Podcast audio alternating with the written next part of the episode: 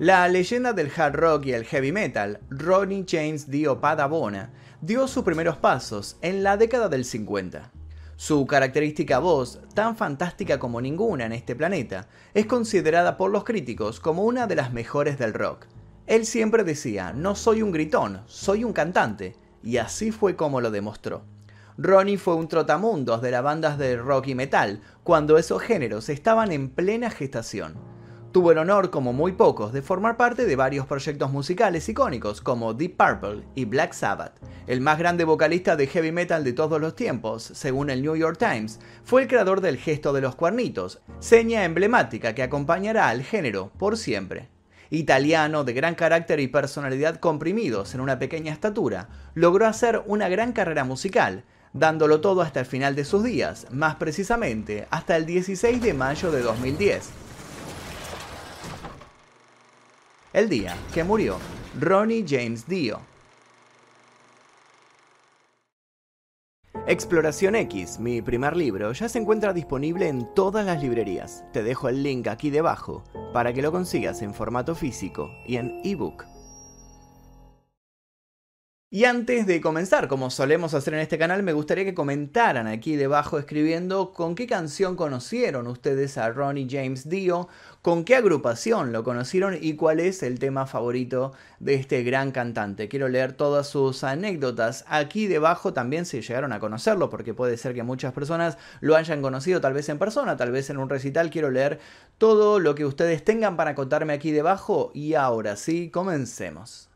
El verdadero nombre del gran Ronnie James Dio era Ronald James Padabona. Si bien tenía raíces italianas, nació el 10 de julio de 1942 en Portsmouth, New Hampshire, Estados Unidos. Siempre le gustaron los deportes y soñaba con convertirse en un famoso jugador de baloncesto.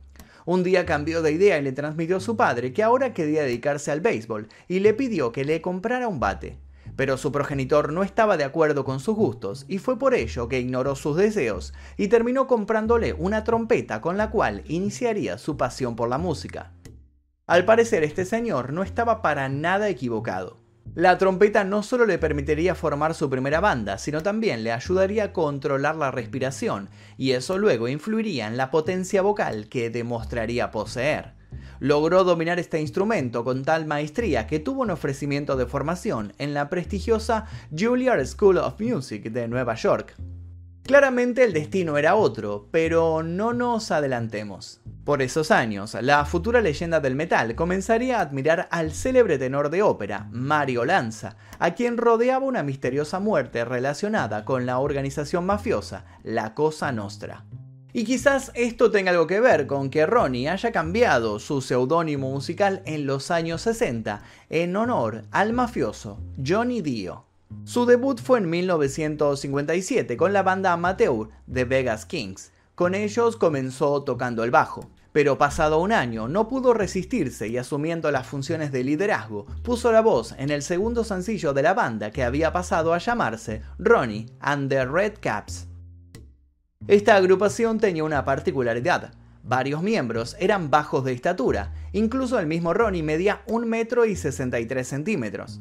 Este detalle, sumado a rasgos en sus rostros, como sus prominentes narices, llevó a que uno de sus amigos lo llamara en broma los elfos. Sin querer de esa manera, en 1967, el grupo de Ronnie Dio se hizo conocido como The Electric Elves, luego The Elves y al final simplemente Elf. En febrero de 1967, los elfos eléctricos sufrieron un accidente automovilístico y Ronnie voló a través del parabrisas, siendo hospitalizado de gravedad. Tuvieron que darle 150 puntos por sus heridas. Lamentablemente, el guitarrista Nicky Pantas no sobrevivió a la tragedia. Años después, en 1972, Ronnie conoció a Deep Purple luego de que Ian Pace y Roger Glover asistieran a un concierto de los Elf les pareció tan bueno el show que habían dado que la banda se terminó haciendo cargo de la producción del primer disco del grupo. Para Ronnie esto había sido increíble. Sus héroes le estaban produciendo un álbum. El primer gran éxito de Ronnie llegó de la mano de The Butterfly Ball, En 1974 se convirtió en uno de los vocalistas invitados de la banda de Roger Glover. Cuando cantó Love is All, el tema inmediatamente ocupó el primer lugar en los Países Bajos y explotó aún más gracias a un video animado que acompañaba la canción. Esta experiencia de Ronnie en la banda de alguna manera propició la salida de Richie Blackmore de la banda Deep Purple en 1975. Richie se sentía muy cómodo tratando con Ronnie y terminó convirtiéndose en uno de los guitarristas de Elf. Parecía que todos querían a Ronnie, su personalidad, su calidad en la voz y sus conocimientos del medio lo convertían en un artista completo. Él siempre había tenido en mente formar su propia banda, sobre todo después de haber abandonado a la banda que tenía en ese momento, llamada Rainbow. Pero el destino le seguía poniendo oportunidades en grandes bandas, como es el caso de Black Sabbath. Y así fue como un día tuvo un encuentro fortuito con el guitarrista Tommy Yomi. En la primera reunión que tuvo para ingresar a Black Sabbath, las cosas fueron mágicas inmediatamente. Tony le mostró a Dio un riff de guitarra que no sabían dónde plasmarlo y Ronnie, en cuestión de minutos, escribió la letra. Y ese fue el nacimiento de la canción Children of the Sea, incluida en el álbum de Black Sabbath, Heaven and Hell.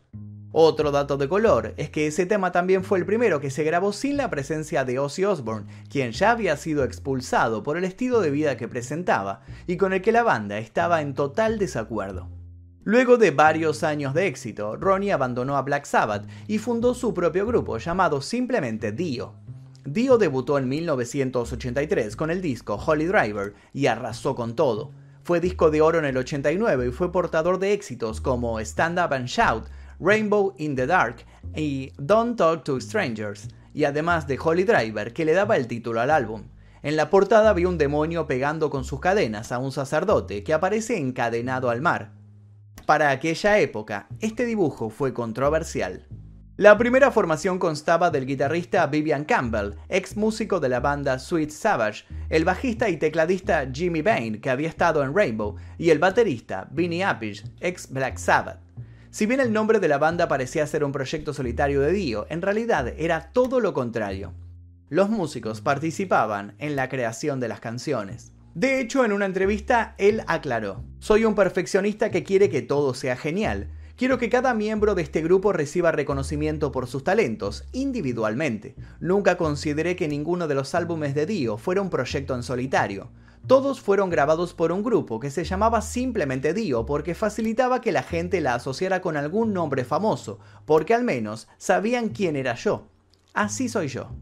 Cuando se estaba creando Dio, Ronnie se mudó a Inglaterra y permaneció una semana en un pequeño pueblo llamado Plint. El lugar es conocido por la presencia de castillos medievales y eso generó una atmósfera de inspiración para él. Allí escribió letras místicas para las canciones del álbum Holy Driver, que luego grabó en Los Ángeles. El álbum debut alcanzó el puesto 13 en las listas estadounidenses. A mediados de 1983, antes del comienzo de la gira, se sumó un nuevo integrante a Dio, el tecladista Claude Schnell, un ex integrante de la banda de metal Rock God. En verano de 1987 lanzaron su segundo disco, The Last in Line, que también fue un éxito total. Y tuvieron una particularidad. Para el nuevo programa de conciertos, la banda pensó en decoraciones llamativas para sus shows. Montaron un castillo medieval, un dragón que escupía fuego y la presencia de espadas láseres. Para ese momento, solo Pink Floyd ofrecía un espectáculo con estas características. En entrevistas futuras, Ronnie aclararía el panorama dejando en claro su perspectiva. ¿Quién necesita hablar sobre el amor y las relaciones si se pueden usar temáticas oscuras? Los temas oscuros tienden a tratar sobre cosas que no podemos ver, por los que debes usar tu imaginación. Después de todo, ¿quién vio un dragón vivo? El dragón representa el mal gobierno, los gobernantes brutales y la tecnología. Fue así como la banda Dio se embarcó en una gira mundial y los conciertos fueron reconocidos como el mejor espectáculo del momento. En uno de ellos, Ronnie incluso luchó contra un dragón gigante. La gira culminó con la actuación en festivales Monster of Rock en Inglaterra y Alemania, junto con otras bandas como Deep Purple, Metallica y Bon Jovi. Además fue la última gira de Goldie con Dio. Luego su lugar fue ocupado por un joven guitarrista desconocido de 18 años llamado Rowan Robertson. Este nuevo integrante fue elegido por el propio Dio entre 5.000 candidatos que enviaron sus discos a una competencia que él armó. Pero al parecer la aparición del joven talento provocó diferencias entre Dio y los otros músicos. Fue así como Bane y Snail abandonaron la banda. Fueron reemplazados por Teddy Cook y James Johansson. Luego llegaría Simon Gray, un ex ACDC, quien se hizo cargo de la batería. Para 1990, luego de varios éxitos, Dio presentó el quinto álbum, Lock Up the Wolves, y en los escenarios las cosas cambiaron. Se presentaron en lugares pequeños y sin ningún tipo de decoración o fuegos artificiales. Esto sucedió a raíz de que en la presentación de Throwing to the Wolves Tour, la pirotecnia provocó que Johansson se lesionara gravemente durante el concierto. En ese tiempo existieron varias idas y vueltas de los músicos que cambiaron las relaciones internas de la banda, pero hubo algo más notorio y grave. Ronnie decidió hacer su música un poco más pesada y dura, lo que resultó decepcionando a los fans en vez de entusiasmarlos.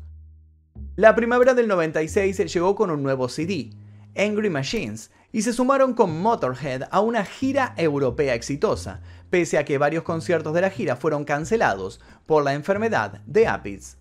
En el año 2000, Ronnie decidió volver a su estilo clásico y grabar un álbum con similar espíritu que Holly Driver. Despidió a Denison y Tracy y llamó nuevamente a Jimmy Bain y Craig Goldie al grupo. De allí surgió un nuevo álbum, Mágica, y se volvió una perla de Dio.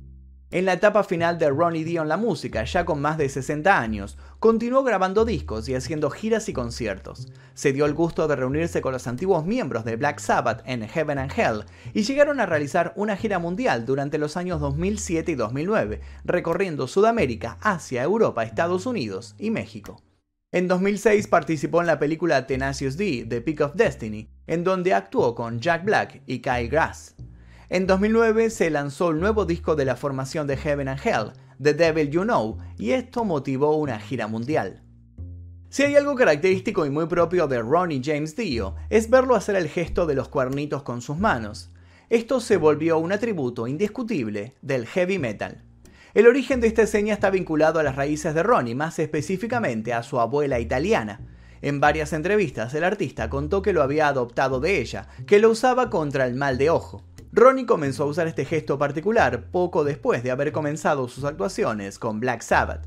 Justamente su antecesor, Ozzy Osbourne, hacía el gesto de paz, el cual se había vuelto su marca registrada. Fue por ello que sintió que necesitaba tener la suya, debía crear algo propio. Y así fue que Dio sintió que la dura tarea de confrontar a los espíritus malignos reflejaba de manera perfecta la idea del grupo, Black Sabbath. Años más tarde, en 2003, casi pierde uno de sus dedos en un accidente doméstico, situación que puso en peligro este gesto conocido en el mundo de la música. Lo que ocurrió fue que Ronnie estaba trabajando en un jardín tratando de instalar una escultura, justo en una pendiente inclinada. De repente la estatua cayó sobre su brazo, cortándole la punta del pulgar. Sin dudar ni un segundo, recogió el trozo perdido de su dedo y se lo llevó. Lo lavó minuciosamente y luego fue a emergencias médicas, donde lo cosieron. Y justamente fue esta parte del dedo la que necesitaba para pasar página. Ronnie Dio siempre fue un gran lector. Desde muy joven se vio interesado por las novelas de Walter Scott y el ciclo de leyendas sobre el rey Arturo y los caballeros de la Mesa Redonda. Lo medieval siempre estuvo en su mente. De todos modos, con el pasar de los años, la ciencia ficción también estuvo dentro de sus lecturas favoritas, y esto fue porque él decía que los escritores de este tipo a menudo predicen los descubrimientos 5 o 6 años antes de que sucedan, y esto le interesaba mucho. Con respecto a su vida personal, Ronnie Dio se casó en primeras nupcias con Loretta Berardi y adoptaron un hijo llamado Dan Padabona, quien hoy es novelista, e incluso Stephen King escribió algunas palabras sobre sus historias. Pero la relación no funcionó y después del divorcio de su primera esposa, Ronnie se casó con Wendy Gaxiola, que llegó a ser incluso su líder. Durante la década de 1980, Wendy dirigió la banda de rock de Los Ángeles, Rock Cut and Mischievous, y Ronnie fue uno de sus músicos. Gaxiola fue su compañera hasta sus últimos días. En 2009 fue diagnosticado con cáncer de estómago y fue tratado en Texas con todo lo necesario para su recuperación. La última actuación de Dio en vivo fue el Heaven and Hell el 29 de agosto de ese año en Atlantic City, en Nueva Jersey. Wendy Dio, la viuda del vocalista, dijo que en sus últimas semanas el músico sufría de dolores abdominales fuertes y tras hacerse varias pruebas fue diagnosticado de cáncer. Su médico personal especificó que era un cáncer de fase 4. La pareja siempre pensó que él podría superarlo porque era muy fuerte. Se dirigieron a Houston para que recibiera su tratamiento, a lo que ambos llamaron estar matando al dragón. Según Wendy, Ronnie no sufrió demasiado. Pasó todo su tratamiento casi sin quejas. En una entrevista ella confesó, me di cuenta de que era demasiado tarde el viernes 14 de mayo. Se levantó y me dijo que no se encontraba nada bien, así que llamé a un doctor y fuimos al hospital. Estaba pasando un dolor terrible, casi en agonía, así que le dieron un poco de morfina y entró en coma. Para mayo del 2010, su salud no mejoraba y el tratamiento no estaba dando los resultados esperados. El 4 de mayo de ese año, su entonces banda Heaven and Hell anunció la cancelación de las fechas de verano porque claramente Ronnie no podía acompañarlos. Tres semanas antes de su partida, Ronnie aceptó uno de los premios Golden Gods de la revista Revolver en Los Ángeles y se encontraba bien, o por lo menos eso parecía a simple. Finalmente falleció el 16 de mayo de 2010, unos seis meses después de anunciar su enfermedad. Sin embargo, su leyenda como artista permanece viva hasta nuestros días, siendo una de las figuras más queridas y respetadas de la historia del heavy metal. El 30 de mayo de 2010 se realizó un homenaje público al que asistió gente de todas partes del mundo, tanto fans como músicos profesionales, de los cuales algunos interpretaron temas de Ronnie. Además, hubo una venta de chaquetas para recaudar fondos para The Ronnie James Dio Stand Up and Shot Cancer Fund, la fundación de Dio contra el cáncer se realizó un servicio conmemorativo público en el Salón de las Libertades en Los Ángeles, al cual accedieron sus fans, que llenaron el lugar de su capacidad, y fue tal la repercusión que hubo gente que quedó afuera. Ronnie James Dio hizo su paso por este mundo, convirtiéndose en una leyenda del hard rock y el metal. Su voz aún sigue resonando en sus fanáticos, perpetrando eternamente su lucha contra el dragón. Y hasta aquí la historia de Ronnie James Dio. Y ahora quiero que me cuenten sus anécdotas al respecto. Cómo lo conocieron, si acudieron a algún concierto de Ronnie James Dio en cualquiera de sus bandas, si lograron sacarse una foto con él, tal vez puede ser que haya alguna persona del público que esté viendo este video que haya conocido, lo haya conocido personalmente y tenga una foto, cuál es su tema favorito y demás cuestiones. Quiero leer todas sus anécdotas aquí debajo y también los invito a dejar sugerencias para posibles futuros videos en este canal. Yo les voy a dejar un par de recomendaciones aquí. Sin nada más que decir, me despido. Mi nombre es Magnum Mephisto y esto fue El Día Que. Adiós.